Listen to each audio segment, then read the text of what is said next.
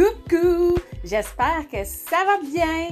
Bienvenue sur ton podcast de prédilection pour t'apprendre à bien connaître, mais surtout à aimer tes chiffres. Autant que ce soit de tes finances personnelles, que ce soit des finances de ton entreprise.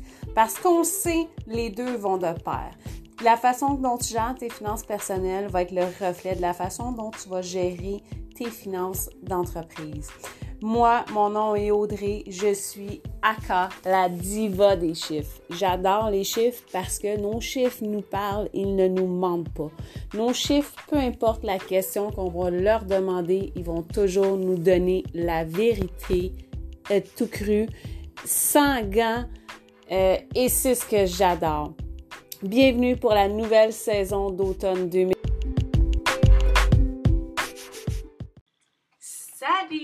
Aujourd'hui, on va, on, va, on va aborder un sujet que souvent euh, les gens vont poser comme question ou ils, vont avoir comme réflexe, c'est euh, faut que je change de job pour augmenter mes revenus ou euh, faut que je fasse un budget, couper mes dépenses.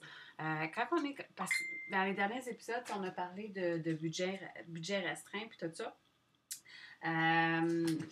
Donc, aujourd'hui, c'est ce que je voulais aborder comme sujet, c'est dois-je diminuer mes dépenses ou augmenter mes revenus? Comment on fait pour savoir qu'est-ce qu'on doit faire dans, dans les deux cas? Euh, bien évidemment, c'est sûr que euh, ça, tout passe, je le dis tout le temps, puis je le répète, puis je vais continuer à le répéter, tout passe par le budget. Tu dois faire ton budget pour savoir où est-ce que tu en es dans tes finances. Euh, si dans tes finances, c'est juste des dépenses essentielles, que tu es très économe, puis que tu aimerais avoir plus de liquidité, la réponse est évidente, c'est de faire, euh, d'augmenter les revenus. Euh, je vais te donner aussi des astuces dans cet épisode-là pour comment augmenter ton, tes, tes, tes revenus.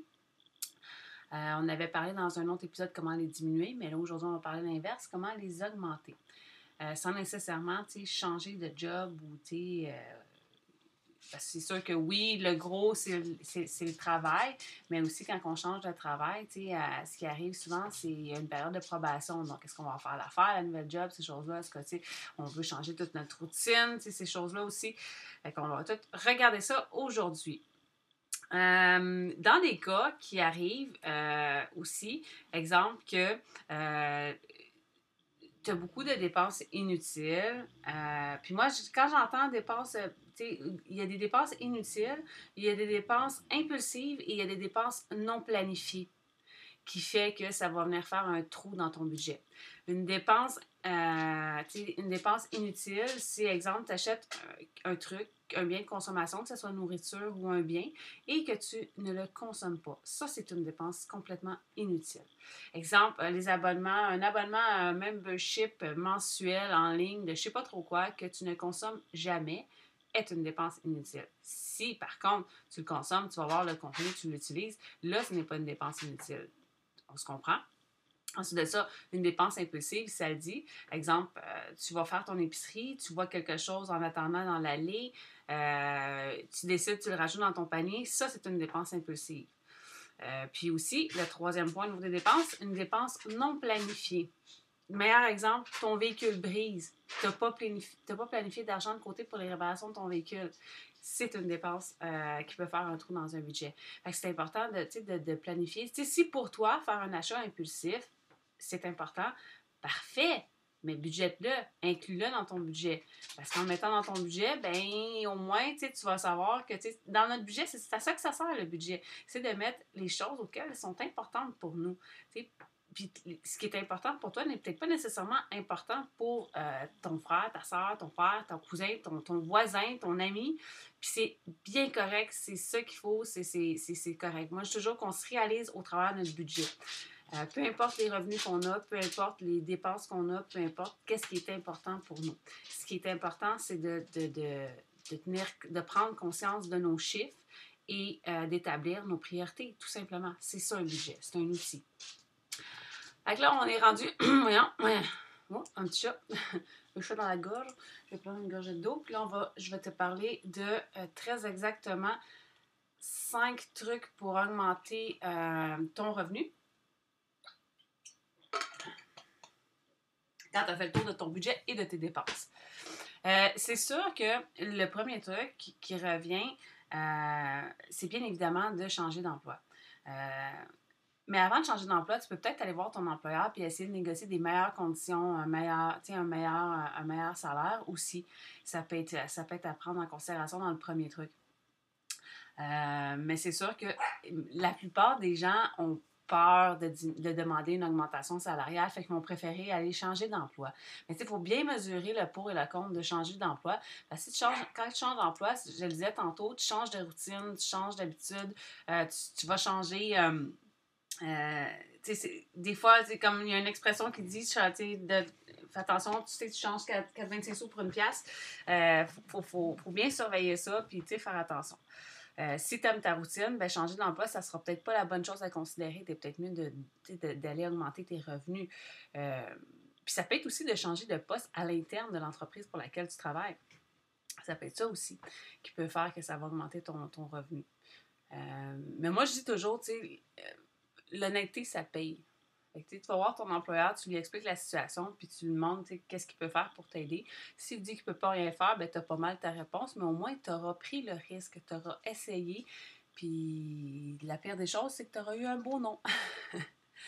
Deuxième truc, ben, je viens un peu de le donner, c'est de faire du travail supplémentaire, des heures supplémentaires au boulot. Il faut juste faire attention parce que des fois, pour aller gagner, par exemple, 25 de plus par semaine, mais dans certains cas, tu, peux être obligé de travailler pas mal plus d'heures il faut, faut, bien mesurer est-ce qu'on veut vraiment, tu sais, euh, mais ah, ça vaut vraiment le coup? Ce que je veux dire, si, admettons, ça te prend trois heures pour gagner une heure de plus net sur ta paye, est-ce que ça vaut la peine? Est-ce que c'est acceptable pour toi? C'est juste ça. Dans, chaque décision, il y a des pour, des contre. Il faut juste voir qu'est-ce qui, qu'est-ce qui, qui, te, colle plus à la peau qu'autre chose. Euh, et c'est sûr que le travail supplémentaire, tu peux aussi voir avec ton employeur, là, ce qui est très, très, très populaire depuis la pandémie, c'est le télétravail. Fait que tu pourrais peut-être faire une partie de temps supplémentaire en télétravail. Ça pourrait être intéressant, ça aussi. Fait que ça sera à voir. Euh, troisième truc, ben, c'est de démarrer une entreprise ou de devenir un travailleur indépendant. C'est sûr que quand on commence une entreprise, il ne faut pas s'attendre à être euh, à faire des des, surplus d'argent, c'est-à-dire à faire plus d'argent qu'on en dépense en partant, mais il ne faut pas non plus s'asseoir là-dessus puis se donner comme excuse Ah, les statistiques le disent, les cinq premières années d'une nouvelle entreprise, on est tout le temps déficitaire. Non, c'est pas vrai, c'est pas tout le temps vrai. Il faut, faut, bien suivre ses états financiers, il faut bien suivre sa comptabilité, puis il faut être au courant justement de nos chiffres, puis de, de, de prendre les décisions en, en conséquence. moi, mes chiffres, ma comptabilité, tous les matins, tous les matins, je suis dans ma base de données comptables, dans, mon QuickBook. Tous les matins, je suis dedans. Tous les matins, je regarde euh, qu'est-ce que j'ai reçu, qu'est-ce qui est sorti, euh, puis qu'est-ce qui est en retard. Euh, ben, c'est surtout au niveau des clients. Que, faire des rappels, parce que plus on attend au niveau de nos recevables pour faire les rappels, pour faire la collection, plus on a de la difficulté à récupérer les sommes qui nous sont dues. Ça aussi, si jamais ça t'intéresse, je pourrais t'en parler, quelques techniques, mes meilleures astuces pour aller récupérer des, des, des, euh, des les, sommes à recevoir qui tardent à rentrer. Euh, quatrième truc, ben, ça peut être d'investir dans des, euh, d'investir dans des actifs qui, qui, génèrent des revenus passifs. Euh, je sais pas, moi, par exemple, tu es, beaucoup, sur, je sais pas, es beaucoup sur les réseaux sociaux, ben, tu peux faire du marketing, je ne me rappelle plus le terme exact, là, ça fait exprès, Colin. Euh, mais tu exemple, tu peux parler de, des produits que tu achètes, puis avoir un revenu passif de commission, ça peut être ça, si tu es beaucoup sur les réseaux sociaux. C'est sûr que euh, trop de, d'être trop en mode vente sur les réseaux sociaux, moi, c'est le genre de compte pour lesquels je me désabonne. Je ne suis pas beaucoup sur les réseaux sociaux. J'ai pas beaucoup de temps pour aller voir les réseaux sociaux, mais quand j'y vais, je veux pas me faire vendre de quoi dans la gorge, nécessairement. Je veux suivre la personne parce qu'elle m'intéresse. C'est sûr que ben ça, c'est toute une stratégie marketing qui. Euh, n'est pas l'objectif de cet épisode, mais ça peut être aussi euh, de créer des revenus passifs. Moi, je trouve que le meilleur, meilleur, meilleur revenu passif, et sans contredit, est un revenu de placement parce que tu places l'argent, puis tout ce que tu as à faire, c'est d'attendre que les intérêts arrivent. Euh, c'est sûr que parfois, on trouve cela euh, au niveau des finances, il faut être patient, il faut être prêt à attendre mais euh, c'est quand même, c'est à ne pas, euh, à, prendre en considération, puis c'est quand même assez important. En tout cas, moi, enfin bref, j'aime bien ça, les, les actions à la bourse, tout ça. Puis il y a plusieurs plateformes qui fait que c'est de plus en plus accessible pour tout le monde. Mais c'est sûr qu'il faut quand même que tu aies te formé puis t'informer sur le produit parce qu'il y a aussi, euh, qui dit placement, qu'il y a aussi des fois des pertes en capital qui peuvent arriver. On ne le souhaite pas, mais euh, il faut, bâtir son, portefeuille avec son conseiller financier euh, à l'image du type d'investisseur qu'on est.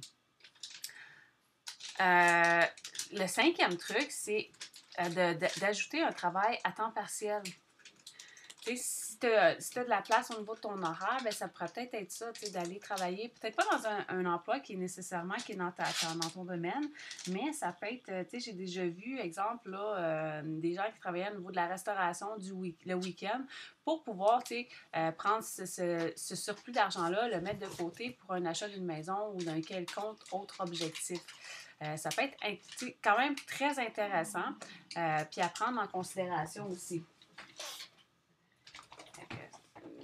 Ça, c'était, dans le fond, ça fait le tour des cinq astuces que j'avais pour euh, augmenter un petit peu plus tes revenus. Euh, je ne sais pas si toi aussi tu as d'autres idées de augmenter tes revenus. Si tu en as, ben, je t'invite à me les écrire, ça va me faire plaisir de les partager. Puis, bien, sur ce, je te souhaite une super belle semaine. Un épisode court, mais euh, je trouve vraiment très important. Puis aussi, je serais curieuse de savoir, est-ce que tu fais ton budget, oui ou non, là, tu fais, est-ce que c'est quelque chose que tu utilises et qui t'intéresse? Sur ce, bye bye!